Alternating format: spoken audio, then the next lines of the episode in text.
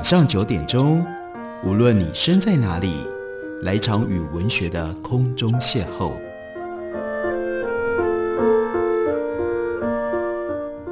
杨照谈书，邀您一同遨游文学世界，认识古今中外的经典之作。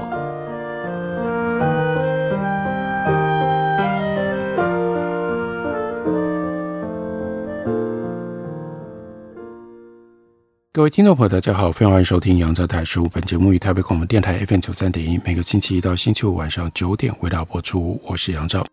在今天的节目当中，要为大家介绍的这本书是时报出版公司刚刚出版的中文翻译本，从英文翻译过来的书。英文原来的书名叫做《Ten Years to Midnight》，中文把它翻译成为《围局》。这本书作者是 Blair Shepard，他在第一部就明确告诉我们。为什么要写这本书？的确是对我们的重要的警告。第一步，先提出这个现象，那就是这个世界是如何一步一步正在走向灾难。什么叫做 ten years to midnight？就表示到那个纯粹的灾难的黑暗，我们的时间不多了。在书里面，Shaper 告诉我们，当我们的人生处在转折点，无所作为，会让情况加速恶化。采取适当的行动，则有可能带来美好的结局。而如今，从他的看法上，这个世界就走到了这样的一个关键点上。我们没有多少时间了，要赶快做出正确的选择，跟采取适当的行动。这一整本书就是要描述，在我们面前看起来要把我们逼向那个万劫不复的黑夜的这些重要的挑战。并且希望能够提出新颖的解决方案。他说：“我透过一条极有意思的途径来找出这些危机。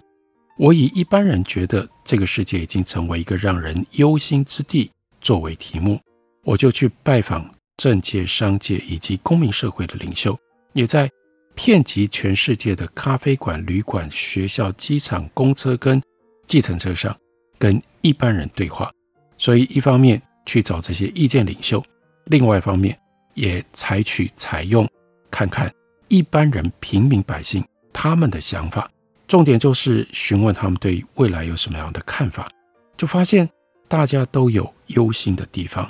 每个人都有疑虑的地方，所以他接着呢就摘要他所得到的这些讯息，于是发明了一个字叫 adapt。adapt 当然在英文如果是作为一个字，那它是。适应的意思，而他用 adapt 的时候，他是用它的字头的意义，那就是 a d a p t。那一项一项，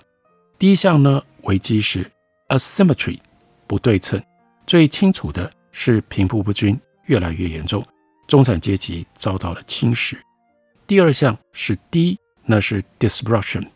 科技普遍具备有破坏性特质。对于个人、社会跟气候造成了冲击。第三项危机是 age，那就是人口组成的年龄变化。人口组成变化对于企业、社会制度跟经济造成了强大的压力。这是一个普遍老化的社会状态，而且老化社会造成了世代人口的不平衡，另外也创造了世代冲突其中的各种不同的可能性。再下一个项目是 P，指的是 polarization 极端化，全球无法达成共识，世界分崩离析，国家主义跟民粹主义日益盛行。最后一项那是 T，它指的是 trust，那就是信任的问题，人们越来越不信任支撑起原来既有的社会的各式各样的制度。那他特别指出一件事情，那就是在对话的过程当中。传染病并不重要，而当我们试着要找出一条路来破解 adapt 这个五项各种的议题当中，传染病引发了两项需要考量的新问题。当然，因为 COVID-19 的关系，所以我们要如何从疫情当中恢复，以及如何为下一次的大流行预做准备，还有如何面对防疫决策所造成的政治跟经济的后果。疫病会是另外一种大规模的破坏。我们面对疫病，我们要像面对其他的破坏力量一样，安顿好自己来承受它的冲击。确实，疫病会大范围的影响 adapt a d a p t 这五项因素，而且加重风险。例如说，让各国的国内以及国际间失衡越来越严重，并且让人民更加质疑那个信任问题。你要信任，为了管理疫病、管理人的生活，来自于侵入我们的生活而设立的各种机构，还有他们所定定下来的各种规则吗？他就说，这套 ADAPT 是很实际的架构，贫富不均、科技带来的问题，各国以不同的速度老化、社会崩坏以及失去信任，综合起来形成了一个背景，导致了四大危机。那这四大危机又是什么呢？分别是财富危机、科技危机、制度正当性危机以及领导危机。如果我们任由财富不均扩大，并且长期下去，风险是有非常多人会觉得自己的人生根本不会好转，不如干脆放弃。但是相反的前提才能够创造繁荣，人们必须要对未来有信心，从而充满活力的去创造、去工作、去投资、去建设。如果失去了信念，为了改善社会而进行的创新就会减少，科技也就不再是一股强大的为善的力量。再考虑到有一些年轻的国家能为年轻的工作世代提供的机会越来越有限，这当然在未来会引发动荡，而且这种动荡会快速的在全世界蔓延。另外，如果我们还没有准备好去管理无所不在的科技可能会带来的负面结果，或者是不去发展能够提升文化、强化合作能力跟改善生活的科技，社会。就会必然分裂成为大大小小的个人主义的朋党派系。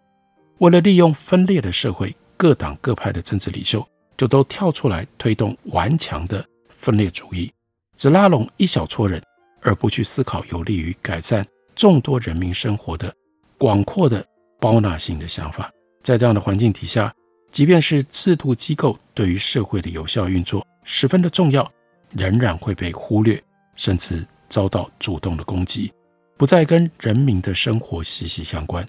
被当作是政治的筹码。我们如果社会继续这样分裂下去，我们不能够信任未来，不能信任社会，不能信任领袖，不能信任制度，那真的会找不到任何足以可以化解我们现在乌云罩顶的这种危机，让变革可以发生。为求能够稳扎稳打地探索出。我们究竟是如何走到目前的这种转折点？于是他就提出了四大要素的互动：一个是策略，一个是架构，一个是文化，一个是领导。Shepard 说，二次大战之后，全球各国的经济遭到重创，需要重建。在由美国背书的 Marshall Plan（ 马歇尔计划）所引导的大部分的作为底下，有史以来第一次一个。转型模型作为基准的全球互联经济体成型了。我们来看其中的元素，刚刚讲的这四大元素，在策略面，那就是用成就指标来带动全球化跟互通互联的市场经济。以国家层次而言，重视的是国内的生产毛耳；以企业层次而言，注重的是股东能够得到的价值。在架构面，第二项因素。建立制度来撑起国内生产毛耳跟股东价值成长，并且巩固这一套变革模型的原则，强调自由市场、多边主义，还有科技的互通互联。在文化方面，则是营造环境，追求以特定指标判定的最高市场成就，持续为接下来的科技创新而奋力不懈，以求带动效率跟成效。在领导面，第四项因素。把人才培养成为精通经济的全球专家，重点放在国内生产毛额跟股东价值上，因为这些是判断领导者成败跟扩张全球影响力的重要指标。那他特别提出来，从第二次世界大战之后，接下来到了一九八六一九九二年之间，这是一个分水岭。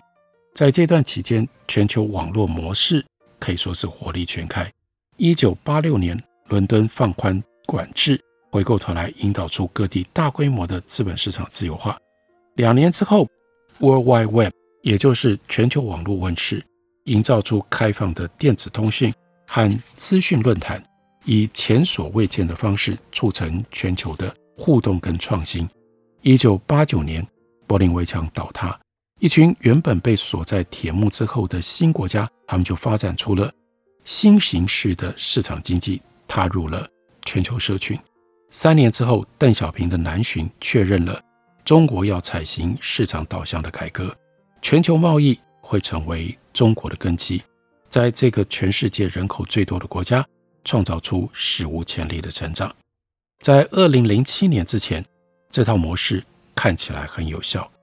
全球国内生产毛额以惊人的速度成长，让几十亿人脱离贫穷，在全世界创造出大量的财富。提升了整体的健康跟福祉。一九八零年代末之后二十年，世界上有一半以上的人口加入了全球经济体，同时就活络了开发中国家跟易开发的国家。而为什么特别提二零零七年呢？二零零八年又有了新的转折，金融危机跟随之而来的全球衰退，让成就背后的黑暗面浮上了台面。战后的经济跟社会大有进展。世人陶醉在幸福当中，就掩藏了这些缺点。经济走下坡，带出了阴暗面，让我们看到很多人根本再也无法从全球经济秩序当中来受惠。这些人和其他有权有势、仍然从中赚取好处的人脱了钩，就变成了两个世界。所以书名为什么叫做《Ten Years to Midnight》？因为今天这个世界跟二零零八年之前，看起来如此乐观、快速的成长，增加了许多幸福、健康、福祉的那样一状况，已经很不一样了。二零零八年到现在又已经十几年的时间了，我们还有多少时间可以扭转世界现在所陷入的这个困境当中呢？这就是这本书的作者 Blake Shepard 他要问的，而且他希望能够试图。认真好好来回答的问题。我们休息一会儿，等我回来继续聊。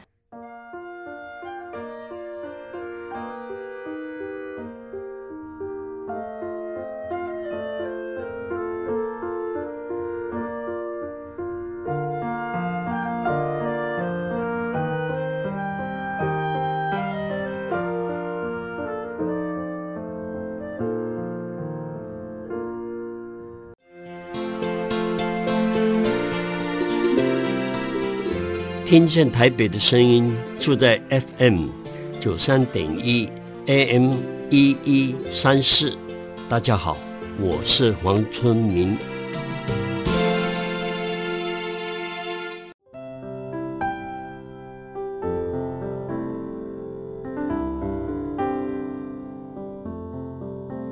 听见台北的声音。拥有颗热情的心，有爱与梦想的电台，台北广播 FM 九三点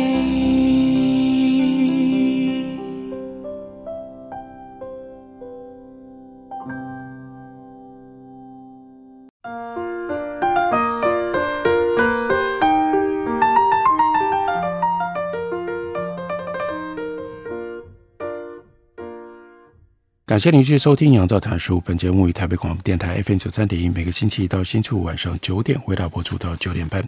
今天为大家介绍的这本书是 Blake Shepard 他所写的，中文书名翻译成为《围局》。他就是要提醒我们，在世界的当前状况底下，有他认知的五项重大的危险。这五项重大的问题，如果不能够在最短的时间之内予以处理，人类的未来。看起来不太乐观。那我们来看这五项，它更进一步的解说。其中一项是 asymmetry，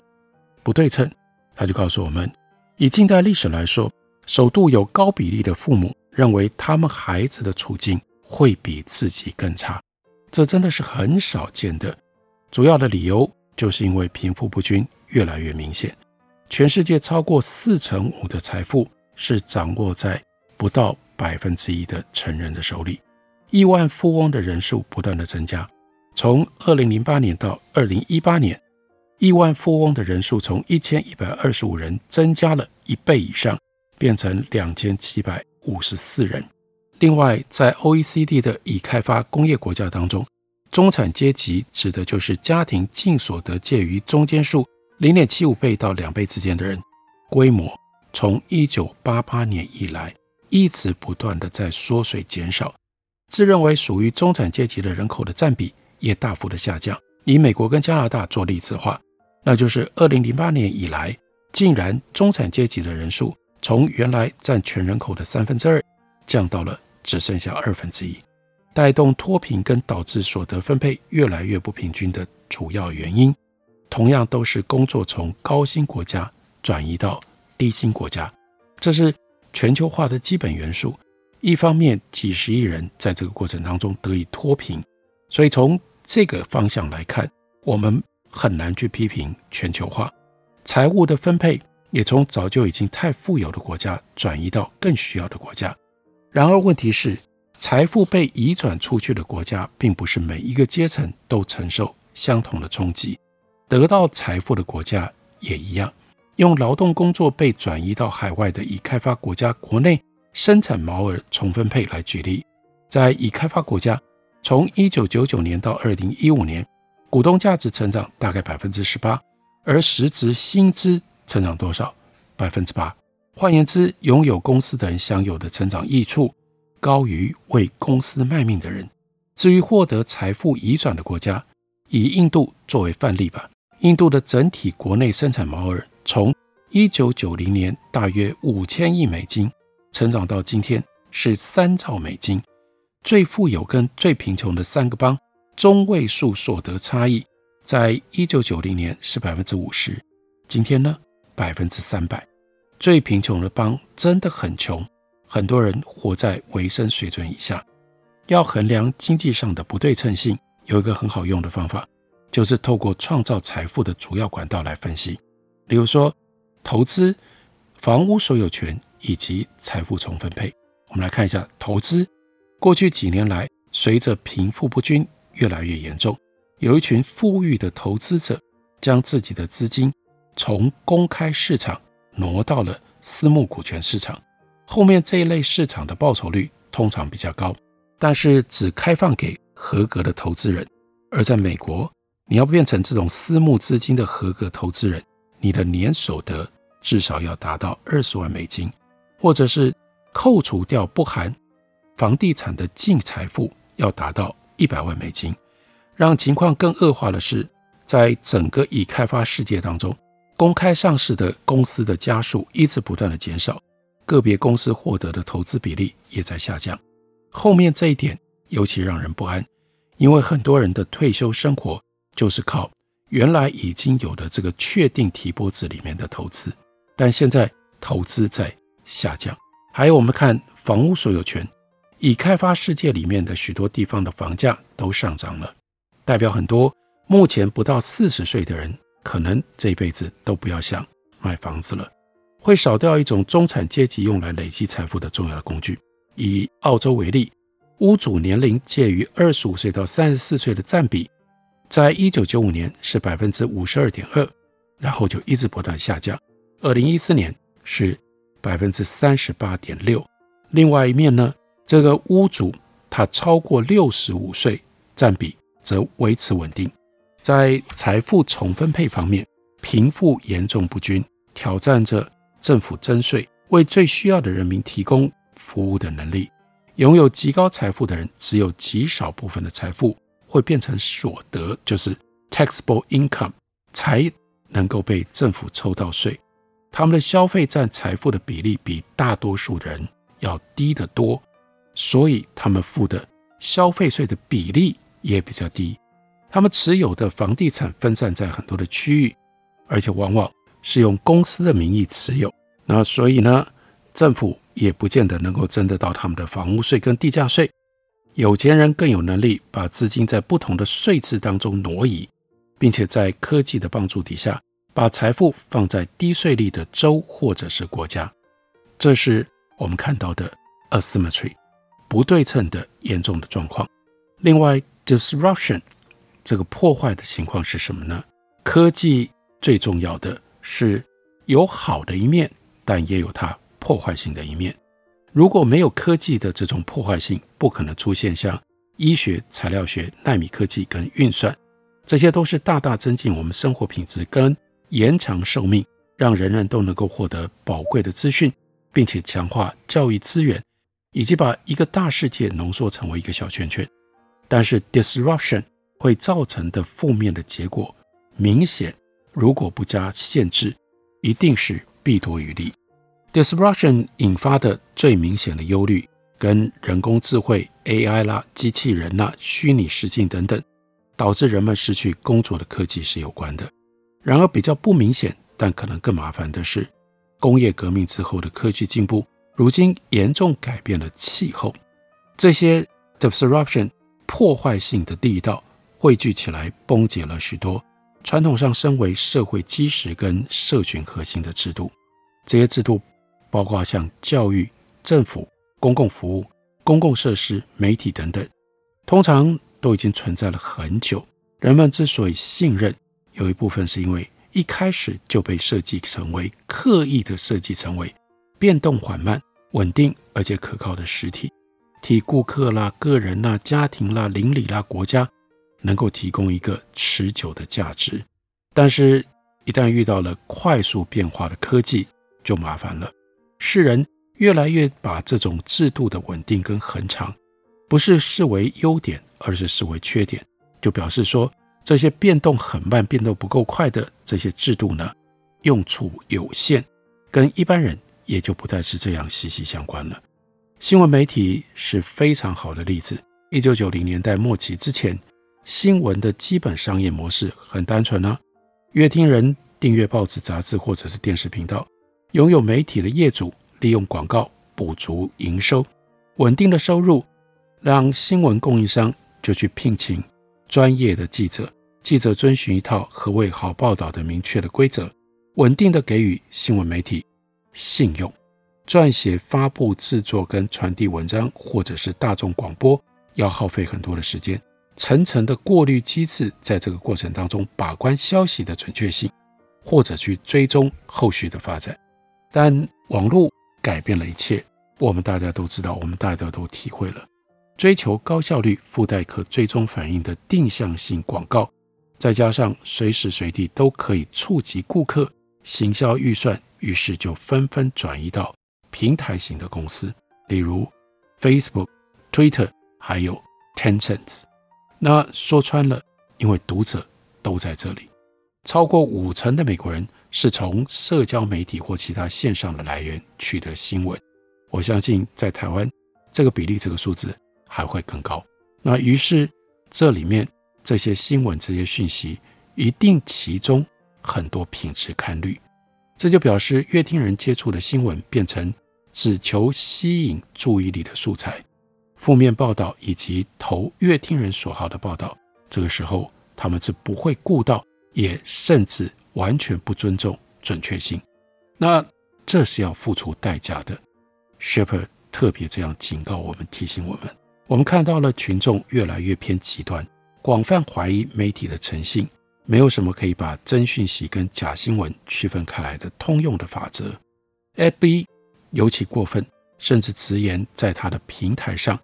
这应该是有史以来全世界最有影响力的散播资讯的环境之一，他就不再区分。谎言跟真实，而且事实上也不应该这样做。即便遭到批评，这家公司仍然摇旗呐喊，捍卫自身的政策，容许明显虚假的政治广告跟力求精确的文章可以在脸书上面并存。而这不过就是我们今天的世界所面对的。Shepard 提出来的五项重大破坏危机，其中的两项，除了 asymmetry 跟 disruption 之外。还有另外提到了，例如说信任，应该说是极度缺乏信任。这刚这跟我们刚刚所提到的媒体的破坏跟媒体的转型也有非常密切的关系。大家不再能够得到有把关、经过检验的讯息，你也就不知道什么是真的，什么是假的。而这些制造讯息的人，他也就只是要吸引你的注意，他也不管是不是正确。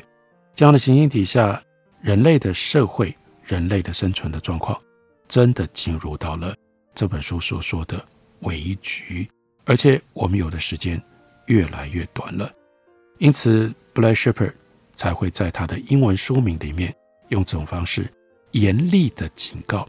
：Ten years to midnight。我们没有那么多的时间，真的必须打开眼睛，看到这些危机，并且试着来处理这些危机。感谢你的收听，明天同一时间我们再会。